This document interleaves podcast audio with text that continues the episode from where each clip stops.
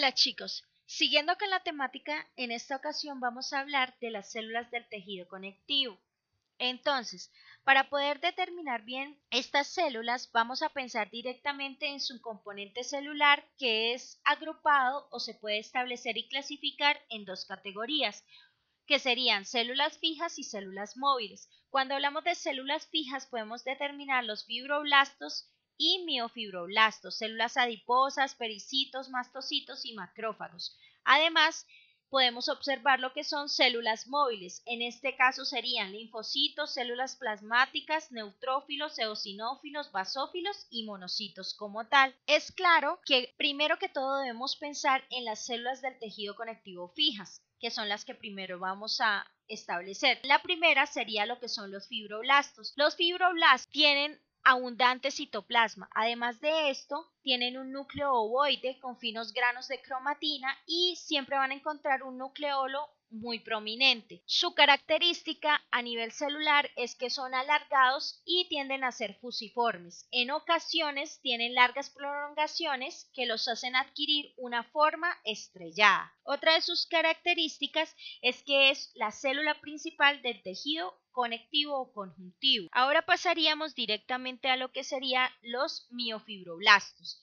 Estos, a su vez, pensaríamos en que tienen las mismas características, son alargados y son fusiformes, poseen propiedades de los fibroblastos y también de células musculares lisas. Algo importante en este caso es que no se identifican fácilmente con la tinción de hematoxilina y eosina. También podemos establecer que carecen de una lámina basal circundante y generalmente se encuentran de forma aislada, es decir, como una célula aislada, aunque sus evaginaciones pueden entrar en contacto con las evaginaciones de otros miofibroblastos. Eso es muy importante a tener en cuenta. Ahora pasamos a una célula interesante, también es fija, el adipocito.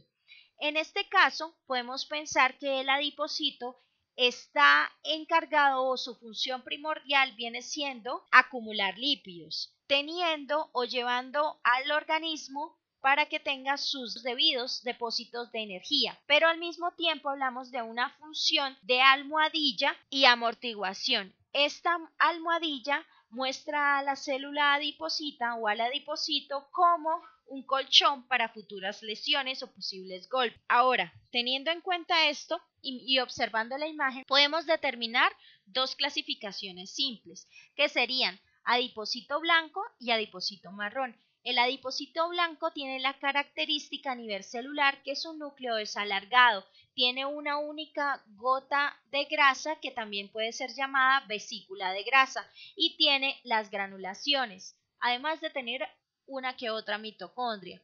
Ahora, si hablamos del adipocito marrón, vamos a pensar directamente en que su núcleo es completamente circular. Tiene variadas mitocondrias o variedad de mitocondrias por todo el citoplasma y también tiene la característica de tener vesícula de grasa, pero en este caso esas vesículas de grasa son variadas, es decir, hay muchas gotas dentro de la célula. Ahora, ¿dónde podemos observar cada uno? Lo que es el adipocito blanco lo tenemos nosotros. Generalmente se observa como translúcido en placa. Cuando vemos el adipocito marrón siempre lo vamos a observar en mamíferos que llevan a cabo un estado de hibernación, es decir, que necesitan hibernar durante un largo y prolongado tiempo. Ahora pasamos directamente a lo que son los pericitos o células perivasculares. Estas células perivasculares tienen la característica o mayor importancia de que se diferencian a partir de células mesenquimatosas.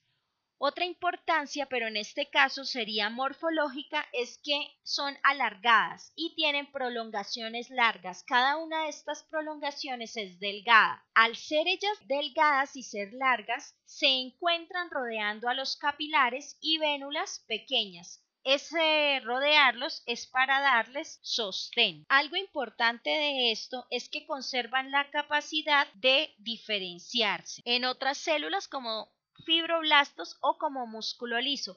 Esto teniendo en cuenta unas ciertas condiciones que son requeridas para esta función como tal. Ahora, otra característica importante es que también pueden ser llamadas células adventicias. Cuando observamos esta imagen vamos a observar directamente lo relacionado anteriormente. Entonces, observamos el pericito. En este caso observamos el núcleo de manera central y vemos todo el citoplasma. Si observamos hay seis largas prolongaciones, esas prolongaciones son del gas. Obviamente vienen siendo ramificaciones de la misma célula, lo que hace que ella abrace como tal o rodee al capilar o la vénula en particular. En este caso, rodearía lo que es células endoteliales, es decir, estaría encima de la membrana basal de las células endoteliales. Ahora pasamos directamente a lo que son los mastocitos. Cuando hablamos de mastocitos vamos a hablar de células de tipo ovoide que son de gran tamaño. Ellas se desarrollan por lo general en la médula ósea, surgiendo de estas, de una célula madre hematopoyética. Generalmente las encontramos de forma abundante en lo que es el tejido conectivo de la piel y también en lo que son las membranas mucosas.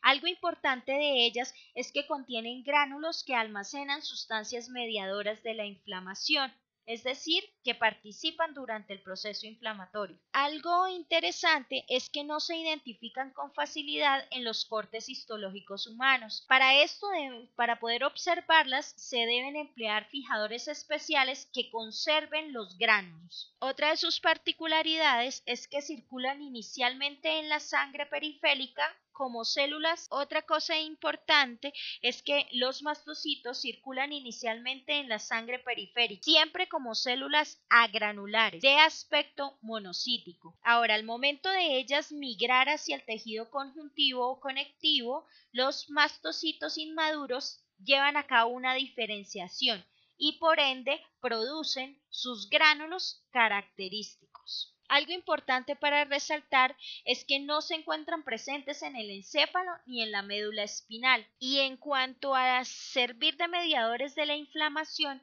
es característico de los mastocitos, ya que al almacenar los gránulos, estos se liberan en el momento de la activación mastocítica, ya que estos almacenan sustancias conocidas como mediadores de la inflamación, que son producidos por los mastocitos y se clasifican en mediadores preformados y mediadores neosintetizados. Luego podemos basar a lo que son las células fijas o también podemos determinar otro tipo como macrófagos. Estos macrófagos tienden a tener otro nombre que serían los histiocitos. Estos histiocitos se derivan de las células sanguíneas monocíticas, es decir, de los monocitos, que llevan a cabo como tal una diferenciación. Los macrófagos son células que tienen indicios de actividad fagocítica. Eso es muy importante en este tipo de células, ya que permiten ser determinadas como células que presentan antígenos, es decir, que llevan a cabo importantes funciones en las frente a una respuesta inmunitaria. Ahora, cuando hablamos de esto, es claro que debemos hablar de un ejemplo. Entonces, pensemos directamente en que los macrófagos siempre van a llegar al sitio de la lesión del tejido después de los neutrófilos. Y luego de esto, pensamos en que sufren diferenciación. Algo importante también para tener en cuenta es que contienen abundante cantidad de lisosomas. Esa es otra de sus características importantes. Otra particularidad es que como decía, al momento de llegar al sitio de la lesión del tejido o en el sitio de la lesión tisular, siempre van a estar unas primeras células que vendrían a llegar a la zona lesionada, que vendrían siendo los neutrófilos. Entonces, estos son los primeros en reconocer los organismos extraños o agentes infecciosos y comienza por ende la destrucción de los mismos teniendo en cuenta que se pueden usar intermediarios reactivos del oxígeno o solamente destruirlos por medio de mecanismos de muerte independientes del oxígeno. Ahora, teniendo en cuenta este proceso de destrucción, se habla de que se genera siempre en el sitio de la lesión grandes cantidades de secreciones y detritos celulares, por lo que puede haber una presencia de microorganismos que sobreviven a la acción de los neutrófilos. Teniendo en cuenta que después de 24 horas, desde los vasos sanguíneos van a entrar los monocitos al sitio de la lesión y se diferenciarán posteriormente en macrófagos, donde permanecerán hasta que se resuelva dicha inflamación. Ahora, teniendo en cuenta esto, el objetivo de los macrófagos siempre va a ser destruir los microorganismos que hayan sobrevivido al ataque de los neutrófilos. Entonces, en forma simultánea, los macrófagos se van a activar por la interacción con diversas moléculas, siempre producidas por los neutrófilos y los microorganismos que invaden. Ahora, partiendo de esto, durante dicho proceso los macrófagos van a sufrir una serie de alteraciones, alteraciones de tipo morfológico, funcional y bioquímico. Estas alteraciones lo que hacen es que se desencadenen por las diversas actividades génicas que tengo en el momento. Ahora pasaríamos a lo que son células de tipo móvil. Cuando hablamos de células móviles vamos a hablar de células migrantes, es decir, que se originan principalmente en la célula ósea y circulan siempre en el torrente sanguíneo. Unas de estas pueden ser células plasmáticas, linfocitos, neutrófilos, eosinófilos, basófilos y monocitos. Entonces, al observar esto, vamos a tener claridad en algunas cosas. Cuando nosotros hablamos de células plasmáticas, vamos a pensar directamente en células de tipo ovoide de núcleo redondo y exento. Tienen un citoplasma que se encuentra intensamente basófilo. Esto quiere decir que tiene un elevado contenido de ARN lo que desencadena que tenga ribosomas libres y tenga retículo endoplasmático de tipo rugoso.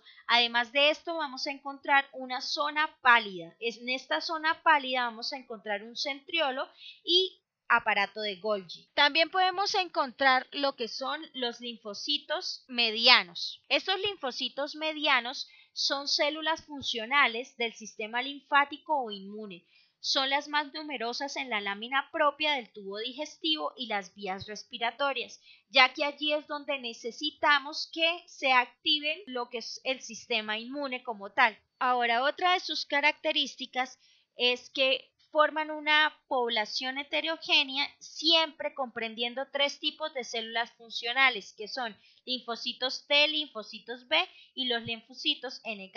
Además de esto, podemos establecer características importantes que se dan en respuesta a la presencia de antígenos. Entonces, teniendo en cuenta esto, los linfocitos se activan y pueden dividirse varias veces para producir clones de sí mismos. Ahora, los clones de los linfocitos B van a madurar y se convierten en células de tipo plasmático.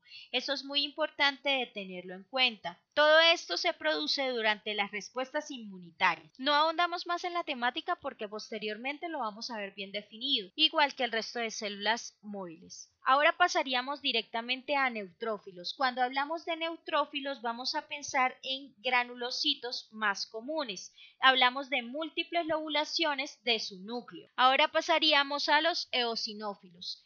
Cuando observamos un eosinófilo, lo primero que sale a relucir, como lo indica en la imagen o como lo podemos observar en la imagen, es que tiene un núcleo bilobulado. Hay algo importante es que tiene gránulos en su citoplasma. Estos gránulos por lo general son refrigerantes, es decir, podemos establecerlos o diferenciarlos en dos que serían gránulos específicos, que son también llamados gránulos secundarios. Estos tienden a ser grandes, alargados y abundantes. Y otros que serían los azurófilos, que vendrían siendo gránulos primarios. Ahora, en este caso, los eosinófilos tienden a aparecer para defender o llevar a cabo la función de defensa del hospedador contra el mintos parásitos. Algo importante a resaltar también siguiendo son los basófilos humanos es decir, células basófilas que se encuentran en humanos. Cuando hablamos de los basófilos, vamos a tener en cuenta que son células precursoras en la médula ósea. Son granulocitos que circulan en el torrente sanguíneo, que tienen la capacidad de secretar mediadores y una abundancia de receptores FC. Además, participan en reacciones alérgicas. Ahora, otro importante que queda vendría siendo lo que es el monocito maduro o el monocito como tal. Cuando nosotros hablamos de monocito, vamos a pensar que su núcleo va a tener una escotadura muy pronunciada, como se observa en la imagen. Además de esto, tiene la característica de que solamente permanece en la sangre por unos tres días y tiene la particularidad de que son agranulocitos. Nos vemos chicos, hasta pronto.